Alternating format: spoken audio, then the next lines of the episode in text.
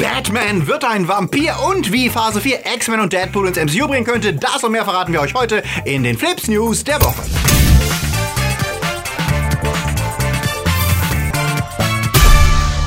Themen der Woche. Game of Thrones Sender am Ende. Netflix macht euch zu Drogenhändlern. Epic Store verkackt ersten Sale. Disney übernimmt Hulu. Maleficent is back. 37-jährige spielt Teenie-Jung. Und Rick und Morty Update. Flips wird im Mai unterstützt von unseren Flips Guardians. Fabio Mattenberger, Dark System, Alter I und Wir, Dominik Richter, Silko Pillasch, Luca Kamens, Sepp Kerschbaumer, Akoya, Anja Scholz, Onno Dreipolz, Daniel Schuh, Dennis Heide, Kaveni Veggie, Der Twaslöper, Toni Barth, Sterntor 1, Derby, Nanoska, Christi, Marc-André Schreiber, JFK Faker, Pascal André Heimlicher und T-Unit CB. Ein großer Dank geht auch an unsere Flips Junior Guardians. Vielen Dank für euren Support. Wenn euch unsere Filmnews gefallen, denkt daran, den Kanal zu abonnieren. Und für News unter der Woche folgt uns auf Twitter, Facebook oder Instagram. Ein Mädchen irrt durch den Wald und entdeckt die Leichen ihrer Freunde, die alle auf grausame Art gestorben sind. Ertrunken, erstickt, erschossen, verbrannt. Das sieht aus wie der Trailer für eine neue apokalyptische Serie, entpuppt sich allerdings nur als drastischer Aufruf der Fridays for Future Bewegung, die am 24.05. direkt vor der Europawahl zu bundesweiten Demonstrationen mit dem Schwerpunkt in Frankfurt aufrufen, um vor den wichtigsten europäischen Institutionen wie zum Beispiel der EZB und dem Europarat zu protestieren und für Veränderungen in der Klimapolitik einzutreten. Und auch wenn es bei uns um Filme, Serien und Games geht, unterstützen wir Fridays for Future gerne. Also geht demonstrieren, aber vor allem, wenn ihr es dürft, geht wählen. Ob Klimapolitik oder Copyright-Gesetze, eure Politik wird auch in Brüssel gemacht und der ganze Rummel um Artikel 13 hat gezeigt, was es bedeutet, wenn dort diejenigen am Ruder sind,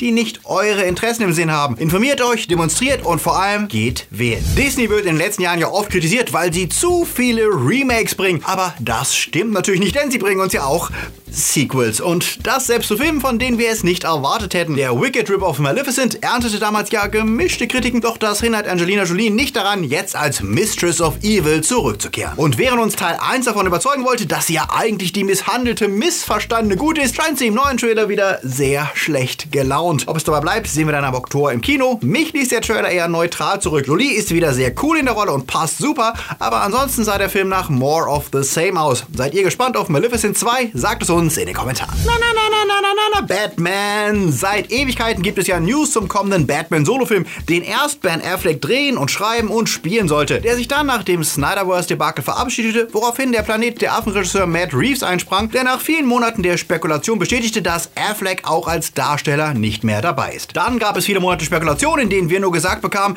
der neue Batman wäre jünger und die Story sollte eher eine Serie Noir Krimi-Feeling bekommen. Jetzt berichtet der Hollywood Reporter, dass Twilight-Star Robert Pattinson, der sich ja die letzten Jahre hauptsächlich in Indie-Filme herumgetrieben hatte, ein heißer Kandidat für Batman wäre. Mit 33 ist er jetzt zwar nicht wirklich jünger als Christian Bale damals und nur knapp unter dem Alter, das Michael Keaton und George Clooney hatten, als sie die Gummimaske anzogen, aber vielleicht hat sich die Story ja inzwischen wieder geändert. Und auch wenn es nahe liegt, Witze darüber zu machen, dass derjenige, der einen Vampir spielte, der sich nicht in eine Fledermaus verwandeln konnte und stattdessen lieber glitzerte, jetzt einen Fledermausmann spielt. Und ja, ich will absolut, dass er ein Batman-Glitzerkostüm trägt. Pattinson hat wie viele Darsteller des Twilight-Franchise mittlerweile bewiesen, dass er schauspielerisch wirklich was drauf hat, wenn seine Dialoge nicht einer Vorlage von Stephanie Meyer entspringen. Wobei heißer Anwärter für die Rolle heißt ja nicht, dass er schon besetzt ist. Noch ist kein Vertrag unterschrieben und wir wissen nicht, wer die anderen Kandidaten sind, auch wenn Jake Gyllenhaal immer wieder ins Gespräch gebracht wurde. Pattinson hat aber immerhin mit Warner und einem Batman-Experten jetzt schon zu tun. Er spielt den Christopher Nolans kommenden Blockbuster mit, der im nächsten Sommer rauskommt und über den ebenfalls noch wenig bekannt ist und könnte dann ja direkt die Fledermausohren anziehen. Es sei denn, Warner hört auf die Fans, die jetzt wieder Petitionen aufsetzen, weil sie, wie bei Ben Affleck, dem ja jetzt alle hinterherholen, finden, dass Pattinson eine untragbare Wahl ist. Natürlich. Worüber wir etwas wissen, ist die Gegenseite, denn wie der Hollywood Reporter berichtete, deutet vieles darauf hin, dass wir den Penguin und Catwoman als Schurken wiedersehen könnten, neben einigen anderen bekannten Villains. Was ja unter Tim Burton schon mal sehr gut geklappt hat, denn Batman Returns ist immer noch mein liebster Batman-Film. Und Regisseur Reeves liebt das Anteasen der Fans wie mit diesem Bild, das er auf Twitter teilte. Ob das nur ein Gag ist oder wirklich Hinweis auf die Schurken gibt, 2021 wissen wir da mehr. Wenn der Film anläuft, was haltet ihr davon? Sagt es uns. Star Wars liest uns nach dem mega Disney-Film, letzte Woche ja noch spekulieren, ob die dort angekündigte neue Trilogie nach der dreijährigen Pause tatsächlich die der Game of Thrones-Macher Benioff von Weiss ist, wie viele vermuteten und damit gleichzeitig bestätigt sahen, dass die angekündigte Trilogie von Ryan Johnson Geschichte ist. Wie Disney-Boss Bob Iger auf dem Moffat Nathaniel Media und Communication Kongress jetzt sagte,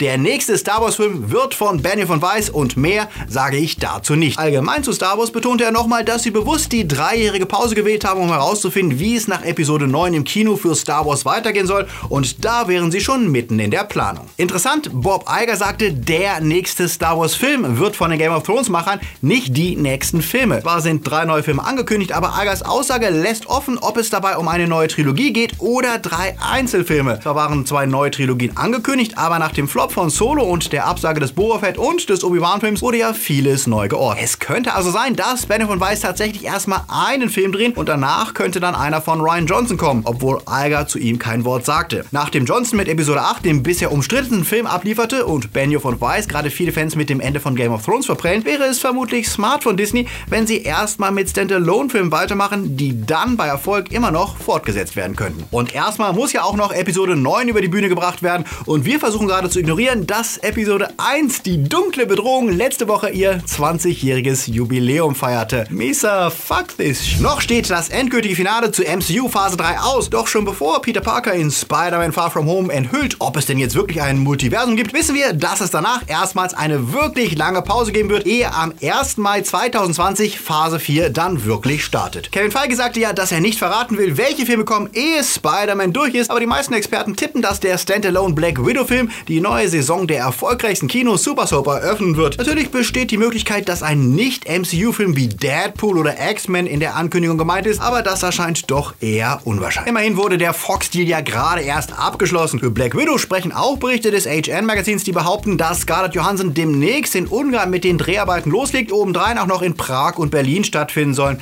Das passt zur Idee eines Prequels, das sich auf die Spionage-Vergangenheit von Natascha konzentrieren soll und vielleicht bekommen wir dort ja auch den Kampf zwischen ihr und Bogenbernd in Budapest zu sehen, der im ersten Avenger angeteased wurde. Das wäre ein souverän entspannter Einstieg in die nächste Phase, von der wir ja immer noch nicht wissen, in welche Richtung sie sich entwickelt. Klar gibt es Vermutungen, dass Galactus der neue Big Bad werden könnte, aber es gibt auch gute Argumente dagegen, wie der YouTuber Key Issues erklärt. Galactus frisst Planeten, wenn er Hunger hat, aber was ist das verglichen mit dem, was Thanos gemacht hat? Und nachdem wir ja jetzt von unterschiedlichen Universen im MCU wissen, wäre die nächste logische Riesenbedrohung natürlich die Zerstörung des Multiversums. Und dafür würde sich als Comicvorlage die Secret War Storyline von 2015 anbieten, in denen Dr. Doom aus allen möglichen Universen sein eigenes zusammenbastelt. Der Vorteil wäre, Marvel könnte so über die nächsten 10 Jahre die Fantastic Four, Deadpool, die X-Men mit eigenen Filmen langsam ins MCU einführen und sie dennoch in ihren eigenen Universen spielen lassen, ehe dann im Finale alles von Dr. Doom zusammengemanscht wird und sich alle Helden gemeinsam in einer finalen Schlacht gegen ihn zusammentun. Und danach wäre das Universum tatsächlich nie mehr wie zuvor. Also das, was ich mir eigentlich für Endgame gewünscht hätte. Das Hinarbeiten auf Secret Wars böte die ideale Möglichkeit, die bisherigen Fox-Filme als Teil der Kontinuität zu behalten, zu erklären, warum sie im bisherigen MCU nicht auftauchten und sie trotzdem jetzt ins MCU einzugliedern. Der Multiverse-Ansatz würde auch die ganzen Ungereimtheiten in den X-Men-Filmen erklären und könnte für Marvel tatsächlich viele Probleme lösen. Und Dr. Doom hat obendrein den Vorteil, dass er ein artikulierter, smarter und interessanter Charakter ist und kein unnahbarer Riesenstrolch wie Galactus. Noch ist das natürlich nur Spekulation, aber eine faszinierend schlüssige. Was meint ihr dazu? Verratet es uns irgendwo da unten, wo die Texte stehen. Serien. Haben wir uns das nicht alle mal gefragt? Wie verkauft man online schnell Drogen? Okay, vielleicht nicht jeder, aber zumindest Moritz, die Hauptfigur der neuen deutschen Coming-of-Age-Netflix-Serie, glaubt, dass das der Weg zu seinem Erfolg sei. Inspiriert von einer wahren Story sehen wir, was passiert, wenn zwei unpopuläre Nerds versuchen, die Go-To-Ecstasy-Dealer in ihrer Schule zu werden. Der Trailer kam diese Woche raus und sieht tatsächlich sehr unterhaltsam aus, was auch an gut besetzten Nebenrollen wie Bjarne Mädel als Drogenboss liegt, die Jungs mit dem Stoff versorgt, aber eben auch sehr unangenehm werden kann. How to Sell Drugs Online Fast scheint wieder mal zu beweisen, dass deutsche Serien wirklich was können, wenn sie von den richtigen Leuten produziert werden. Ab dem 31. Mai könnt ihr euch davon überzeugen, ob das stimmt und wie cool es wirklich ist, Drogen zu verticken. Netflix hat neue interessante Serien auch dringend nötig, denn immer mehr ihrer bisherigen Zulieferer fallen weg. Nach Disney hat auch der Sender CW jetzt ein Output-Deal mit Netflix auslaufen lassen. Seit 2011 kamen alle Shows des Senders, der zu Warner und CBS gehört, automatisch auch immer zu Netflix. Dieser Deal lief jetzt aus und die kommende Batwoman-Serie Nancy Drew und das Riverdale Spin-off Kathy Keen werden einzeln allen Interessenten angeboten, wie Deadline berichtet. Was jetzt für alle Fans von Riverdale und den Arrowverse-Serien nicht zwingend bedeutet, dass sie nicht mehr auf Netflix zu sehen sein werden. Die Shows, die bisher dort sind, werden auch solange sie produziert werden, bei Netflix landen. Für neue Shows gilt das aber eben nicht mehr automatisch wie bisher. Netflix muss jetzt tiefer in die Tasche greifen, damit ihnen andere Streaming-Anbieter die Shows nicht wegschnappen. Und wie zu hören ist, hat Warner natürlich großes Interesse daran, neue Shows auf seinem kommenden eigenen Streaming-Portal verfügbar zu machen, was bedeuten könnte, genauso wie im Fall von The Office und Friends könnte es in Zukunft bei Netflix bald deutlich weniger Content geben. Ob Netflix mitbietet oder weiterhin hauptsächlich auf Eigenproduktion setzt, für die im nächsten Jahr 17,5 Milliarden zur Verfügung stehen und Disney,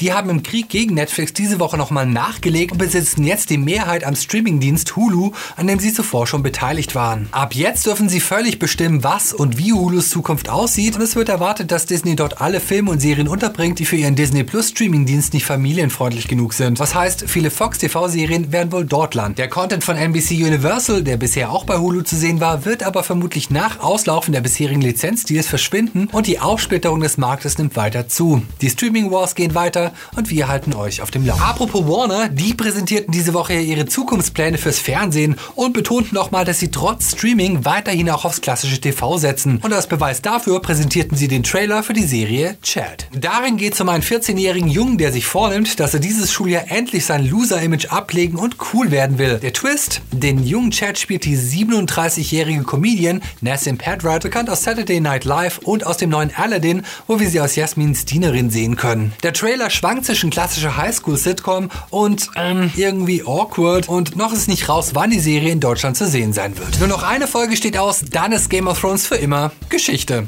Zumindest solange bis die Prequel-Serie mit Naomi Watts anläuft, die die Vorgeschichte 1000 Jahre vor Game of Thrones erzählen soll und der die wahre Herkunft der weißen Wanderer erklärt wird. Da bleibt zu hoffen, dass die Fans nach dem Finale überhaupt noch Lust auf mehr haben, denn laut dem Meinungsforschungsinstitut Decision Data planen 37% aller HBO-Abonnenten, den Sender nach dem Ende der Show zu kündigen, mit weiteren 33%, die noch darüber nachdenken. Der Sender, der erst letztes Jahr vom Telekommunikationsriesen AT&T gekauft wurde, sieht also schweren Zeiten entgegen, wobei es nicht hilft, dass die neuen Bosse dem Sender schon jetzt eine Sparkur verordnet haben, um mit demselben finanziellen Einsatz mehr Programme mit höherer Zuschauerbindung zu produzieren. Watchtime wird wie auf YouTube auch im TV immer wichtiger und damit sinken die Chancen, dass HBO sich sobald wieder ein teures Experiment wie damals Game of Thrones leistet, bei dem ja nie wirklich sicher war, ob es ein Hit wird. Medienexperten des Rolling Stone, der New York Times und andere befürchten deswegen eine Flut von billig produzierten Serien, die jeden Geschmack treffen sollen, ähnlich wie Netflix das jetzt schon macht. Bisher war HBOs Profil geprägt von experimentierfreudigen, einzigartigen Shows wie den Sopranos oder eben Game of Thrones. Das könnte sich bald ändern und denjenigen, die jetzt kündigen, wenig Motivation geben, wieder zu abonnieren. Ob Shows wie Westworld oder Veep ausreichen, um den Verlust auszugleichen, darf bezweifelt werden. Nach dem Ende der Sopranos brauchte es eine ganze Weile, bis sie den Schlag verkraftet hatten und schon jetzt spotten Late-Show-Hosts wie Stephen Colbert. Die Leute fragen sich, wer nach dem Finale von Game of Thrones alles tot ist. Wahrscheinlich HBO. Aber wenn sie ganz verzweifelt sind, dann können sie immerhin die Forderung von 500.000 verwirrten Fanidioten aufnehmen,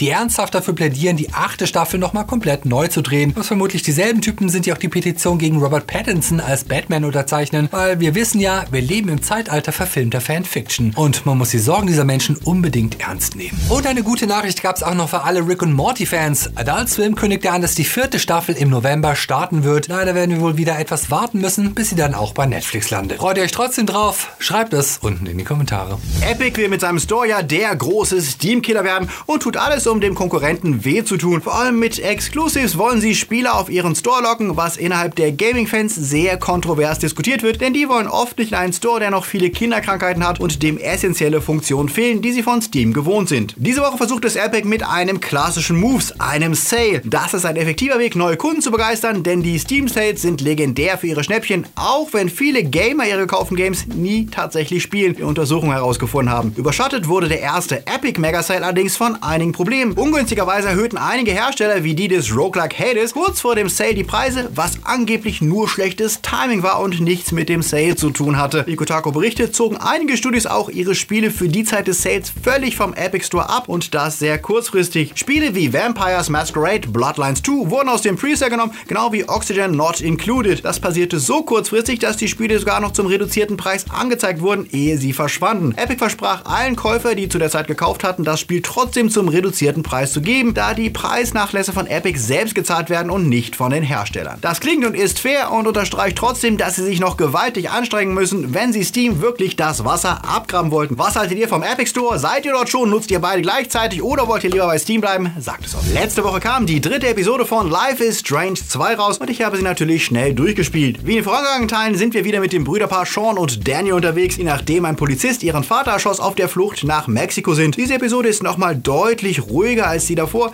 denn die beiden arbeiten auf einer illegalen Marihuana-Plantage in Kalifornien und beide sind sichtbar das ewige auf der Flucht sein Leid. Ihr dürft als großer Bruder diesmal wieder versuchen, den völlig genervten und aggressiven kleinen Daniel unter Kontrolle zu halten, was gar nicht so leicht ist, wenn der Junge telekinetische Kräfte hat. Und obendrein sehnt sich schon danach mal ganz normale Teenager-Dinge zu tun, wie Freunde zu haben oder zu flirten, was ihr diesmal wahlweise mit beiden Geschlechtern tun könnt. Don't Not setzt damit seine LGBT-freundliche Erzählweise fort, auch wenn die Story teilweise holpriger wirkt als in den vorherigen Teilen. Dafür entschädigt allerdings das ziemlich brutale und düstere Cliffhanger-Ende und damit ist auch Episode 3 von mir wieder ein Anspieltipp für alle, die auf Games mit narrativem Schwerpunkt stehen.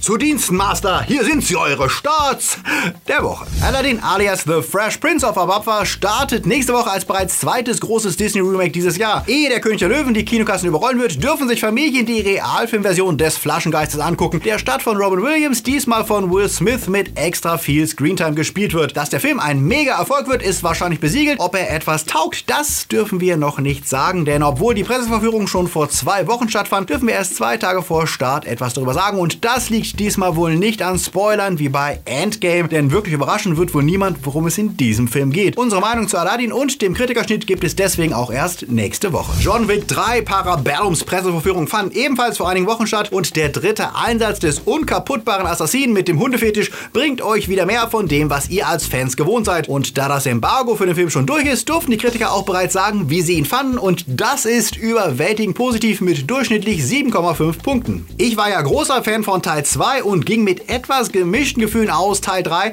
der seine FSK 18 Wertung wieder mehr als verdient hat. Denn während sich Teil 2 um mehr Story und Wendung bemühte, ist Teil 3 131 Minuten lang konsequentes Gemetzel, das stellenweise mehr an ein Let's Play als an einen Film erinnert. Optisch ist das gerade am Anfang und im Finale wieder sehr originell und abwechslungsreich umgesetzt und Keanu Reeves beweist wieder, was er als physischer Schauspieler drauf hat. Leider hängt der Film im Mittelteil ziemlich durch und ganz ehrlich, mein Bedarf an Kopfschuss nach Kopfschuss nach Kopfschuss nach Kopfschuss nach nach Kopfschuss nach Kopfschuss nach Kopfschuss nach Kopfschuss nach Kopfschuss ist nach diesem Film erstmal gedeckt. Denn so cool die Kämpfe mit Hand und Messern und anderen Nahkampfwaffen inszeniert sind, so abstumpfen, monoton und primitiv sind die ewig langen Schusswaffenkämpfe, die einem nach einer Weile das Gefühl geben, man könnte auch ein Al-Qaida-Exekutionsvideo anschauen. Das schick gefilmte und inszenierte Finale rettet dann wieder einiges und der neue Gegner Zero, gespielt von Mark Lakarskas, schafft es seiner Figur in nur wenigen Minuten mehr Charakter und Witz zu verleihen, als John Wick in drei Filmen hatte. Ich würde dem Film deswegen deswegen nur eine 6,5 geben, auch weil sich Teil 3 nur wie ein Brückenteil zum eigentlichen Finale anfühlt, das dann wohl mit Teil 4 kommen soll. So viel zu John Wick Parabellum. Wir wollen ja weiterhin die 100.000 Abos knacken in diesem Jahr und ja, das ist sportlich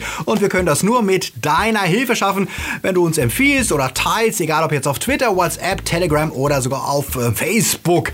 Und falls ihr euch schon mal auf einen Film vorbereiten wollt, der Bohemian Rhapsody in den Schatten stellt, unsere Top 5 zum wirklich geilen Rocketman, lohnt das an anschauen. Außerdem gibt es eine neue Folge vom Podcast Die Männer außer drei und dort diskutieren Diem und ich diesmal ausführlich über Detective Pikachu. Den Link dazu gibt's unten in der Beschreibung. Und wie immer, Flips lebt auch von euren Support. Wollt ihr zu den coolen Leuten gehören, deren Name in der Sendung steht und die Bonusmaterial bekommen, dann klickt euch auf Patreon und macht mit. Oder hinterlasst uns ohne Verpflichtung eine einmalige Spende per PayPal. Die Links stehen auch unten in der Beschreibung. Diese coolen Leute unterstützen uns schon und sorgen mit dafür, dass es Flips bis heute gibt. Die Galaktischen Guardians und Junior Guardians, die ihr präsentiert liquidierten Flips Timelords mit TARDIS Power, die magisch mächtigen Flips Padawan und Patronus. Sie alle ermöglichen uns und euch Flips und dafür danke. Nächste Woche gibt es tatsächlich wieder einen Stream. Letzte Woche musste der leider verschoben werden. Wir reden dann über Aladdin, Game of Thrones und viel mehr. Also seid am Mittwoch dabei. Und jetzt noch einen schönen Sonntag. Genießt Filme, Serien und Games und seid nett zu euren Mitmenschen, auch wenn sie euch manchmal nerven. Macht die Welt ein Stück besser. Bis nächste Woche. Läuft.